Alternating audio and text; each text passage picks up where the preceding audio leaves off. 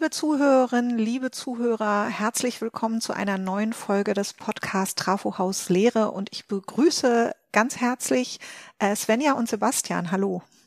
Ja, hallo. Schön, dass wir hier sein können. Ja, hallo. Sehr schön. Wir ja, freuen uns. Schön. Wir haben gerade festgestellt, wir hätten den Podcast tatsächlich auch, das wäre eine Premiere gewesen, erstmalig alle drei am gleichen Ort aufnehmen können, weil wir nämlich alle drei auf dem Campus Janallee sitzen. Die Sportwissenschaftliche Fakultät ist nämlich hier. Das ist ihr Heimatcampus sozusagen. Und das HDS hat hier auch ein ganz kleines Gebäude, das berühmte Trafo-Haus, nach dem dieser Podcast heißt.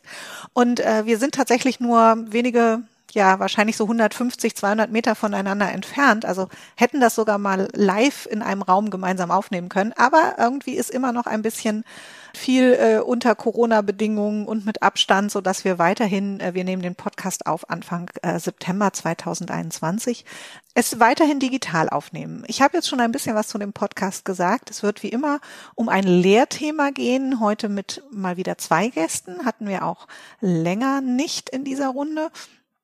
Und ich stelle meine Gäste noch mal kurz vor. Ähm, Svenja Kehm ist wissenschaftliche Mitarbeiterin äh, für Schulsport an der Universität Leipzig und Sebastian Spillner ist Abgeordnete Lehrkraft und Lehrkraft für besondere Aufgaben ebenfalls für das Thema Schulsport äh, an der Uni Leipzig. Es wird also ein bisschen auch wieder darum gehen, wie transportieren wir Sachen auch in diesem berühmten Doppeldecker in der Hochschullehre, also für Personen, die dann später auch wiederum lehrend sein werden, nämlich äh, Lehrer in Schulen und Lehrerinnen in Schulen.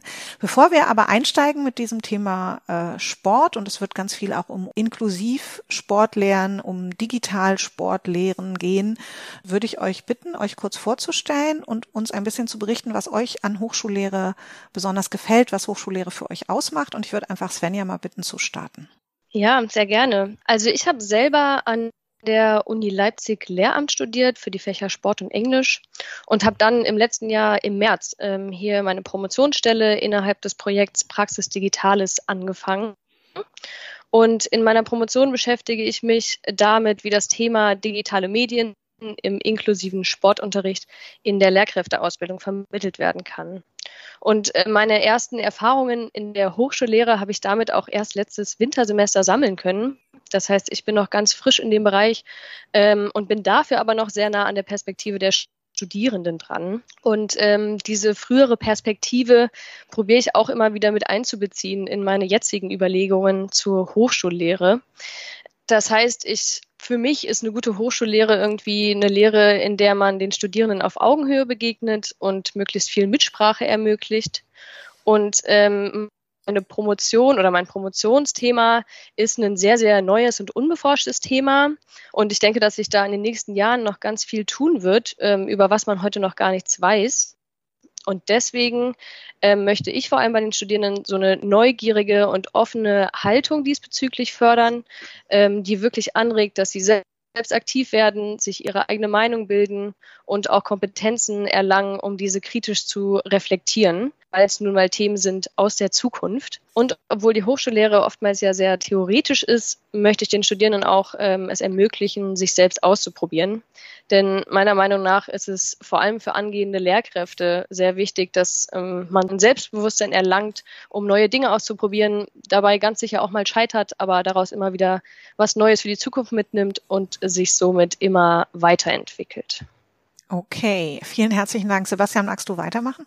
Ja, sehr gern. Ähm, ja, ich habe auch hier an der Uni Leipzig studiert, ein bisschen länger schon her, habe dann mein Referendariat in Sachsen gemacht und ähm, war dann an mehreren Schulen, unter anderem auch in Sachsen-Anhalt, als Lehrkraft tätig für die Fächer Sport und Ethik und habe mich ähm, ja 2017 dann hier auf die Abordnung also als Abgeordnete Lehrkraft äh, am Fachgebiet Schulsport beworben. Und äh, in dem Sinne ist natürlich Hochschullehre für mich aus zweierlei Sicht ja ganz spannend äh, oder stellt eine zentrale Rolle dar. Zum einen als Abgeordnete Lehrkraft. Äh, so eine Abgeordnete Lehrkraft kann man sich wie so ein Pendler oder Pendlerin zwischen zwei Welten vorstellen. Auf der einen Seite ja, diese akademische Welt, äh, neue didaktische Ansätze und auf der anderen Seite die praktische Welt, also die Turnhalle, die Sporthalle und das ähm, ja wie so eine Art Scharnier, das beides äh, in Verbindung zu bringen. Ja, das so sehe ich eigentlich die Aufgabe als eine Abgeordnete Lehrkraft. Mhm. Und gerade ähm, in der Lehre betreue ich am Anfang, also als ich angefangen habe, größtenteils ist Tagespraktikum. Bin also mit Studierenden in die Schulen gegangen und habe sie dort ähm, bei ihren ersten Schritten vor der Klasse begleitet, unterstützt und äh, so auch versucht, neue didaktische Ansätze, die wir auch in der Didaktik versuchen zu vermitteln, ähm, dort ausprobieren zu lassen und äh, ja, letztendlich auch die eigenen sportbiografischen Erfahrungen, die die Studierenden mitbringen, zu reflektieren und zu überdenken. Ja, ähm, die Studierenden kommen mit bestimmten Vorstellungen von, was ist Unterricht, was ist Sportunterricht, durch Sportverein, durch selber Schulzeit. Und ähm, die müssen nicht immer schlecht sein, aber können an der einen oder anderen Stelle doch auch nochmal hinterfragt werden oder neu gedacht werden. Und äh, das ist sozusagen so die eine Aufgabe, die ich gerade im Kontext Hochschullehre hier sehe. Und auf der anderen Seite, ähnlich wie auch bei der Svenja, ist ähm, bei mir ja meine wissenschaftliche Arbeit, also mein, mein Promotionsvorhaben geht hier um Professionalisierung von Sportlehrkräften und diesbezüglich haben wir eben ein Seminarkonzept entwickelt, auch hier wieder Hochschullehre, also ganz zentral, was auch mittlerweile schon in der Sportlehrkräfteausbildung implementiert wurde und letzten Endes meiner universitären Tätigkeit, also zwei ganz zentrale Elemente dieser Hochschullehre. Mhm. Okay. Da werden wir mit Sicherheit auch nochmal drauf zurückkommen, jetzt wenn wir ein bisschen über, ich habe es mal genannt, äh, Sport äh, inklusiv, digital mhm. und reflektiert reden wollen. Ich starte doch mal wieder bei Svenja. Äh, liebe Svenja, ihr bereitet ja in eurer Lehre zukünftige Lehrerinnen und Lehrer darauf vor, wie sie inklusiv auch Sportunterricht durchführen können und selber zu einer Inklusion im Sportunterricht auch beitragen können. Wie muss ich mir das allgemein vorstellen? Also wie macht ihr das? Und vor allem, wie ist das vielleicht auch in den Pandemiesemestern jetzt gelaufen? Das stelle ich mir schon auch nochmal als besondere Herausforderung vor. Ja, also zuerst würde ich vielleicht einmal kurz erläutern, was äh, für uns denn eigentlich einen inklusiven Sportunterricht ausmacht. Mhm. Und zwar ähm, sehen wir in einem inklusiven Sportunterricht einen Unterricht, an dem alle SchülerInnen teilhaben können, aktiv und gleichberechtigt, also ganz unabhängig von Geschlecht, Behinderung, sozialer oder kultureller Herkunft oder auch sportlichen Vorerfahrungen. Ähm, das heißt, es sollte sich immer an den Potenzialen der SchülerInnen orientiert werden. Und damit genau das gelingen kann, müssen die zukünftigen LehrerInnen auch zuerst einmal eine wertschätzende Haltung gegenüber Vielfalt und dem Anderssein besitzen. Und das heißt, ein großer Fokus liegt zuerst einmal auf einer aufgeschlossenen und offenen Haltung. Ähm, und darüber hinaus braucht es natürlich auch eine Handlungskompetenz, um irgendwie praktisch mit der Vielfalt der SchülerInnen umgehen zu können. Und äh, jetzt natürlich die Frage, wie wir das genau machen. Also wir haben zusammen mit Heike Thiemann ein Seminar entwickelt, ähm, was den Titel Vielfalt und Inklusion trägt. Und das geht über zwei Semester.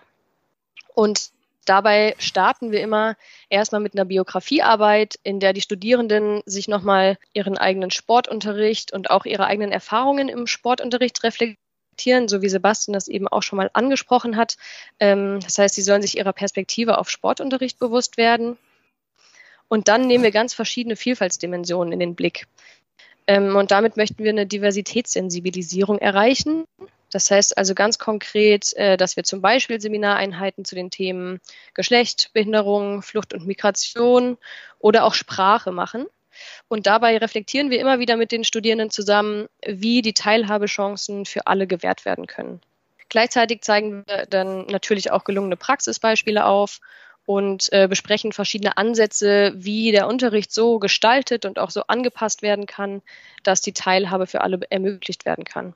Dabei gehen wir auch auf digitale Medien ein. Das heißt, wir zeigen, wie digitale Medien inklusionsfördernd eingesetzt werden können, beziehungsweise auch wie der Einsatz immer wieder kritisch reflektiert werden muss. Macht es überhaupt Sinn, die einzusetzen? Oder werden vielleicht auch die Teilhabe dadurch ähm, behindert? Äh, und diese Ansätze und auch die digitale digitalen Medien wenden wir dann immer wieder in der Praxis an. Das heißt, wir machen das alles für die Studierenden auch erfahrbar und dementsprechend haben wir immer eine Mischung aus theoretischen Seminaren im Seminarraum und auch praktischen Seminaren in der Sporthalle.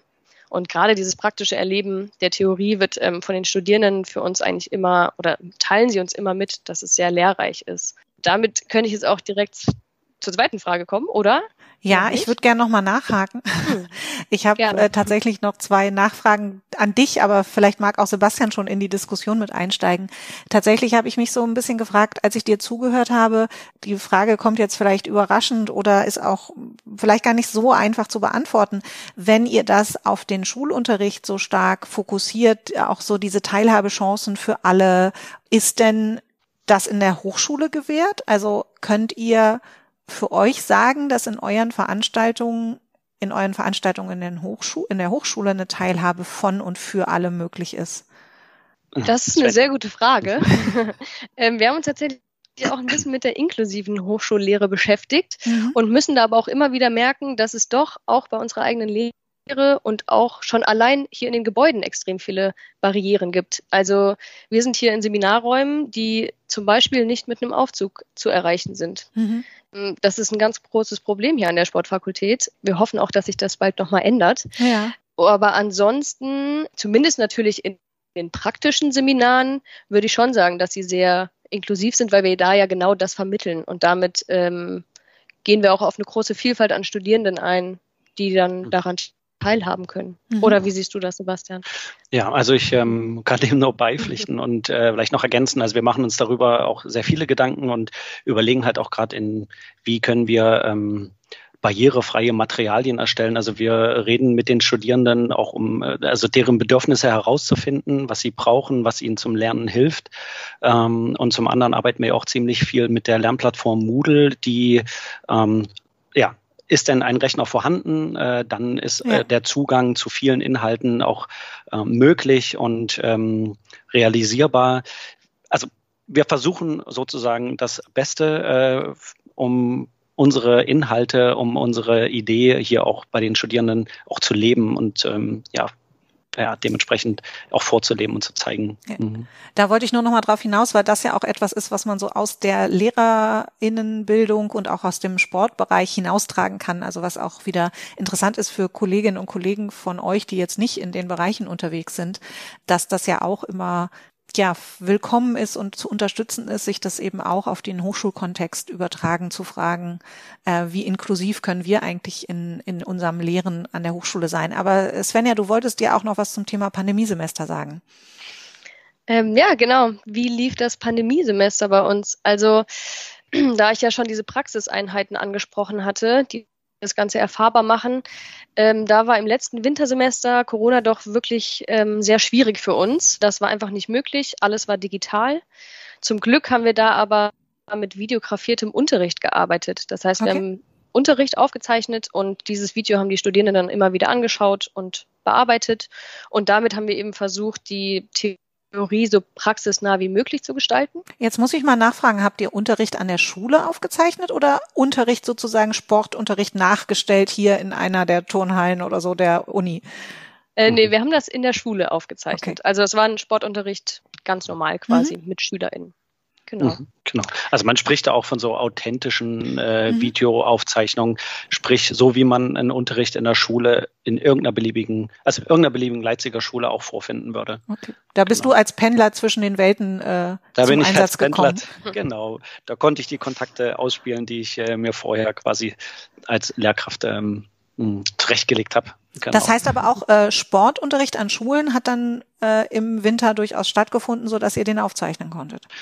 Genau, da hatten wir Glück. Das war noch vor dem äh, vor dem zweiten Lockdown ja. äh, und wir konnten in die Schule gehen, konnten ja mehr perspektivisch diesen Unterricht sogar aufzeichnen. Also haben nicht nur eine Kamera mhm. benutzt, sondern verschiedene Kameraperspektiven, um wirklich ein breites Bild des Geschehens für Studierende sichtbar zu machen. Werdet mhm. ihr das jetzt auch weiterhin einsetzen? Also wenn jetzt die Pandemie irgendwann mal hm. vorbei mhm. ist und jetzt ja auch im Moment, äh, wie gesagt, Stand Anfang September äh, 21 davon ausgegangen wird, dass das Wintersemester so weit wie möglich in Präsenz stattfinden soll. Seht ihr durchaus Chancen, diese ganzen Videodokumentationen, die ihr habt, weiterhin einzusetzen oder sogar noch neue dazu zu drehen? Mhm. Also das ist also Svenja, ich würde einfach mal kurz das beantworten. Gerne. Äh, also es ist tatsächlich ähm, Teil meines ähm, äh, Promotionsvorhabens. Okay. Und es hat sich eigentlich ähm, gefügt oder so gegeben. Äh, es war sowieso mein Ziel, mit mhm. authentischen, videografierten Unterricht Reflexionsprozesse anzustoßen und es ist Teil des Seminarkonzepts. Und äh, die Studierenden sollen sozusagen, also kommen wir ja dann vielleicht auch noch mal dazu, ähm, ihre Reflexionskompetenz an diesen Unterrichtsaufzeichnungen ähm, fördern, entwickeln, sich daran üben. Und es ist geplant, noch weiteren Unterricht aufzuzeichnen und ja weitere ja ähm, Möglichkeiten für Studierende hier dann auch visuell abzubilden. Mhm. Cool. Also Einsatz von Videos auch, um äh, mhm. den die Hochschullehre zu ähm, gestalten und verbessern. Jetzt hatte ich dich, Svenja, ja unterbrochen mit meinen Nachfragen. Hast du noch Sachen, die du ergänzen wolltest zu dem Thema Lehre in den Pandemiesemestern? äh, ja, ein bisschen mehr kann ich dazu ja. noch erzählen. Ähm, und zwar haben wir uns auch in die diesen Pandemiesemestern einfach unterschiedliche ExpertInnen eingeladen mhm. äh, aus der Schulpraxis oder auch, auch von der Sporthochschule Köln. Mit ja. denen haben wir eine Kooperation und das war eben digital super gut möglich. Ähm, die haben dann einzelne Seminareinheiten gemacht oder so Diskussionsrunden mit den Studierenden und das war auch als sehr bereichernd ähm, von den Studierenden rückgemeldet worden. Okay. Äh, und vielleicht auch noch zu diesem Sommersemester. Mhm. Ähm, da war die erste Hälfte auch wieder digital und ab Juni hatten wir dann das Glück, dass wir in die Praxis durften. Darauf haben wir auch schon am Anfang gehofft. Das heißt, wir haben am Anfang des Semesters einige Veranstaltungen ausfallen lassen und die dann am Ende des Semesters in Form eines Blogseminars in Präsenz durchführen können. Und damit konnten die Studierenden dann auch wirklich die Möglichkeit bekommen, eigene Unterrichtssequenzen zu erarbeiten und diese dann im Seminar auszuprobieren. Okay, vielen Dank. Ich finde, das ist ja eine Riesenchance gerade der Digitalisierung auch, dass man äh, Expertinnen und Experten im Grunde aus der ganzen Welt zu sich in die Veranstaltung einladen kann. Oder äh, wie in unserem Fall geschehen, wir haben gerade für unser Grundlagenmodul in der Hochschuldidaktik für das Internationale, es gibt immer einen Kurs in englischer Sprache, der aber auch so die Internationalisierung in der Hochschule nochmal thematisiert. Und den macht äh, für uns jetzt im Wintersemester eine Trainerin aus Australien. Und ich mhm. finde, das ist total cool, dass man durch die Digitalisierung diese Möglichkeiten auch hat. Ähm, Sebastian, du hattest schon angesprochen, dass in deinem Promotionsprojekt, aber auch in euren Veranstaltungen das Thema Reflexion einen hohen Stellenwert hat. Äh, wieso hat das so eine besondere Bedeutung und, und wie vermittelt ihr da Reflexionskompetenzen in der Sportwissenschaft und in der Sportdidaktik ganz konkret? Genau, also so ein bisschen äh, angedeutet haben wir es ja schon. Mhm. Ähm, die Reflexion grundsätzlich, also gerade im, im Lehrerinnenberuf stellt halt so eine ganz zentrale Kompetenz dar. Geht damit los, dass ich mich am Ende der Stunde frage, also eigentlich überlege ich schon vorher, aber äh, irgendwo steigen wir jetzt mal ein. Am Ende der Stunde frage ich mich, habe ich meine Ziele erreicht? Ähm, was hat dazu beigetragen, dass vielleicht etwas funktioniert oder nicht funktioniert hat? Wie war meine methodische Gestaltung? Äh, ja, meine Organisation, konnte ich die Aufmerksamkeit der SchülerInnen gewinnen oder wie war ich selber als Lehrkraft? Was für eine Haltung, was für eine Sprache ähm, ähm, habe ich verwendet und ähm, oder habe ich gezeigt. Und das sind natürlich alles Reflexionsprozesse, die ganz zentral sind mhm. und die ähm, jede Lehrkraft am Ende des Tages irgendwie äh, äh, umsetzen muss, um ihren eigenen Unterricht weiterzuentwickeln. Ja, also ähm, ja, um nicht in in überfälligen Routinen zu verharren oder eben auch schon angesprochen, diese subjektiven Theorien aufzubrechen und äh, muss ich eben immer wieder in diesen Reflexionsprozess gehen. Letzten Endes, also ja, zeigen empirische Studien, dass es auch äh, das Wohlbefinden von Lehrkräften steigert, wenn sie ihren Unterricht letzten Endes äh, durch Reflexion auch gegenüber anderen immer wieder begründen können und transparent machen können, äh, gibt einfach eine gewisse Sicherheit. Ja. Ne? Und gerade im Kontext von Vielfalt und Inklusion stellt natürlich dann diese Reflexionskompetenz nochmal so eine, so eine sehr entscheidende Rolle dar. Wenn ich mir überlegen muss, ob alle Kinder in ihrer Unterschiedlichkeit, in ihrem So-Sein am Unterricht teilhaben konnten. Also ich muss Teilhabeprozesse, Teilhabechancen, aber eben auch Risiken reflektieren. Und das am besten äh, mit jeder Stunde und ähm, mit jedem, mit jedem, mit jeder Lerneinheit, die ich plane, ob welches Material ich einsetze, wie ist das Lernumfeld geschaffen, ja, sind die Aufgabenstellungen verständlich, muss ich die Regeln anpassen, damit alle dran teilhaben können, ohne jemanden auszuschließen? Oder was für eine Kommunikation wähle ich, dass ich verständlich bin, dass ich verstanden werde. Genau. Und in dem Sinne spielt die Reflexion erstmal grundsätzlich für die Lehrkraft, ähm, unabhängig von, vom Fach, ähm, eine ganz zentrale Rolle. Mhm. Ja. Ich mhm. frage mich gerade, ob das für Studierende auch ein großer Moment der Frustration sein könnte. Also im Sinne von, ich möchte die Teilhabe für alle ermöglichen. Ich überlege auch sehr stark, wie ich das mache äh, und fokussiere mich auf mehrere Gruppen oder stelle mir vor, wie es wäre für all diese verschiedensten Charaktere, die da in meinem Schulunterricht, wo ich jetzt hospitieren kann oder Praxis ausprobieren kann. Ich, ich stelle mir die alle vor und stelle mhm. dann fest, ach shit, ich habe es doch nicht hingekriegt sozusagen. Da ist doch irgendwie, also, ich habe mhm. mich auf ein oder zwei Gruppen total fokussiert und habe dadurch wiederum andere aus dem Blick verloren. Und deswegen mhm. stelle ich mir vor, dass das auch so ein Frustrationsmoment bei Studierenden sein kann. Durch. Also ich hoffe mal nicht, äh, wenn man Inklusion oder den Umgang mit äh, Heterogenität als einen Prozess versteht. Also etwas, was ähm, nicht irgendwie so ein Endzustand darstellt, der irgendwann mal erreicht ist, sondern äh, genau aus diesem Grund braucht es eben die Reflexion, weil ich immer wieder äh, es mit neuen Individuen zu tun habe. Und es kann durchaus sein, dass ich ähm, eine Handlung hinterher reflektiere und feststelle, ah Mist, jetzt habe ich äh, hier Schüler XY ähm, ja doch nicht so die Gelegenheit gegeben, sich mit seinen Stärken, seinen Potenzialen mhm. äh, einzubringen. Und aber dann versuche ich es beim nächsten Mal. Also ja. dann ich habe es im Blick und ich äh, kann immer nur wieder anpassen, nachjustieren. Äh, wir benennen es auch gerne so als so Stellschrauben, an denen man mhm. immer mal drehen muss. Und es gibt nicht so eine endgültige Position dieser Stellschrauben, sondern die sind immer wieder zu justieren. Ja, mhm. aber das ist ja genau was Wichtiges, das auch zukünftigen Lehrkräften mitzugeben.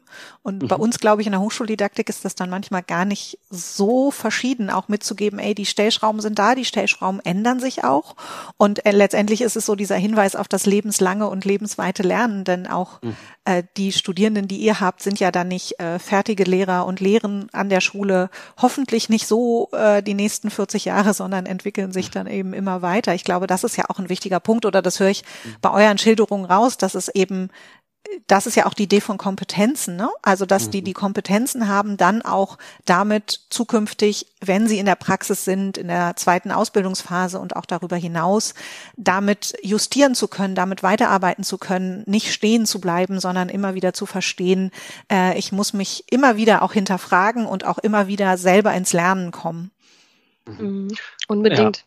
Ja. Mhm. Also, äh, da sagst du eigentlich was ganz, äh, ganz Wichtiges, wenn du von Kompetenz redest, also diese Reflexionskompetenz. Mhm. Ähm, das ist ja, also auch hier, ja, empirische Studien, äh, die zeigen halt, dass eben die nicht so gut ausgebildet ist und dass es ja. sogar eine starke Unzufriedenheit bei Studierenden gibt, weil, ähm, also nicht nicht selten heißt die Prüfungsleistung, reflektieren Sie mal dies, reflektieren Sie mal das. Mhm. Und, äh, und am Ende gibt es dann so ein Feedback, naja, Sie hätten hier gründlicher oder da tiefer ja. reflektieren müssen. Aber so richtig klar, was dieses Reflektieren ist. Mhm. Und da kommen wir dann zu dem Reflexionskompetenzbegriff, meiner ja. Meinung nach, ähm, wird nicht so richtig herausgestellt. Das heißt, man lässt so ein bisschen nebulös Studierende ähm, mhm. durch die Gegend tappeln und hofft, dass dann irgendwann mal eine gute Reflexion rauskommt.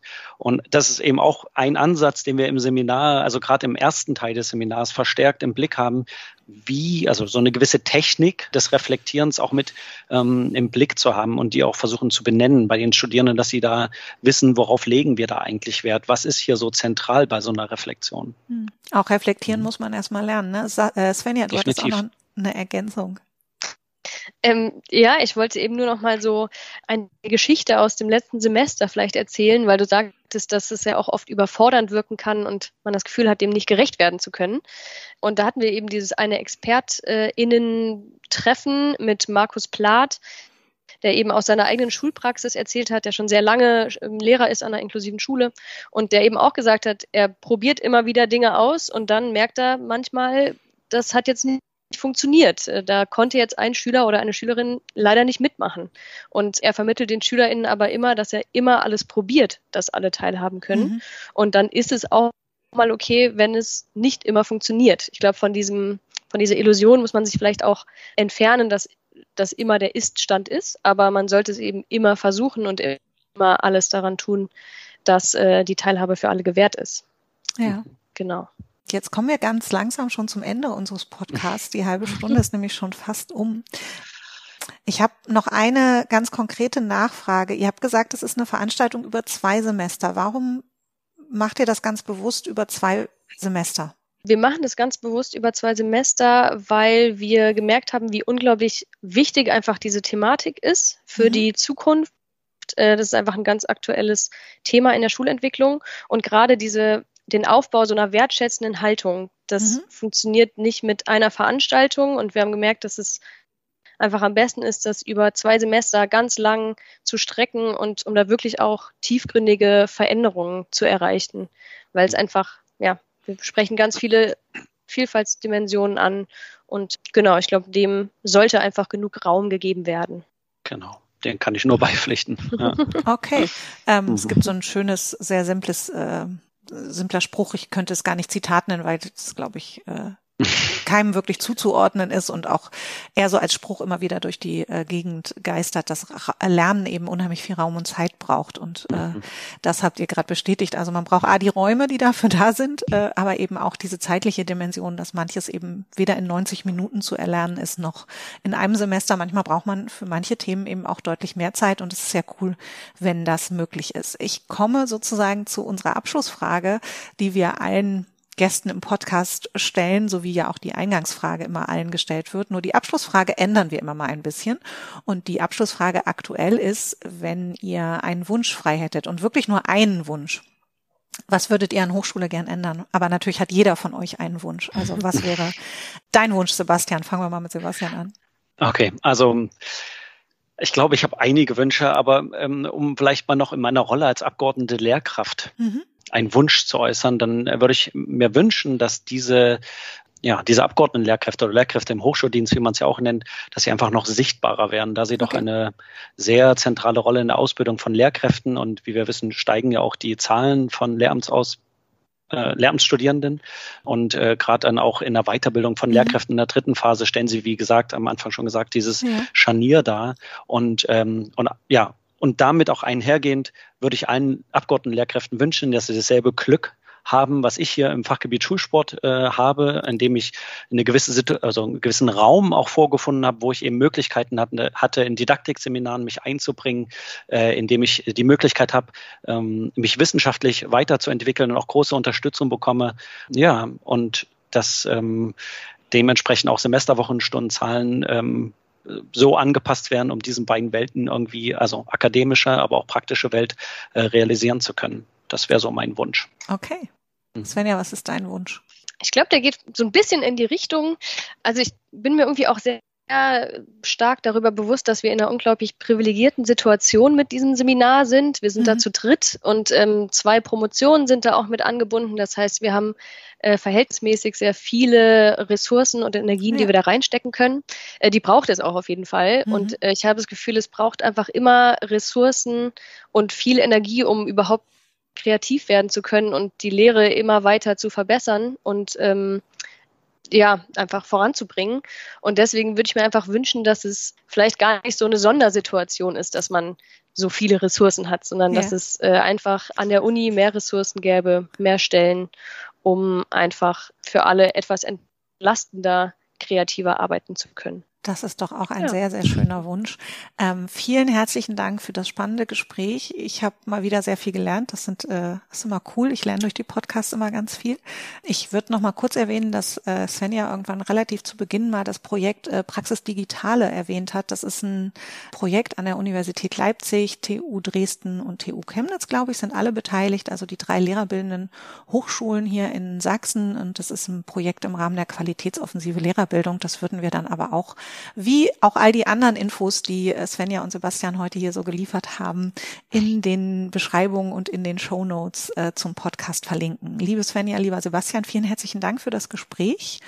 Ja, Danke, auch. dass wir hier sein konnten. Ja, genau, vielen Dank. Mhm. Und allen Zuhörerinnen und Zuhörern vielen herzlichen Dank fürs äh, Zuhören. Und wenn Sie Ideen, Anregungen, Tipps äh, oder auch Vorschläge für Gäste haben, jederzeit herzlich gerne schicken Sie uns einfach eine E-Mail. Und ich sage bis ganz bald. Tschüss.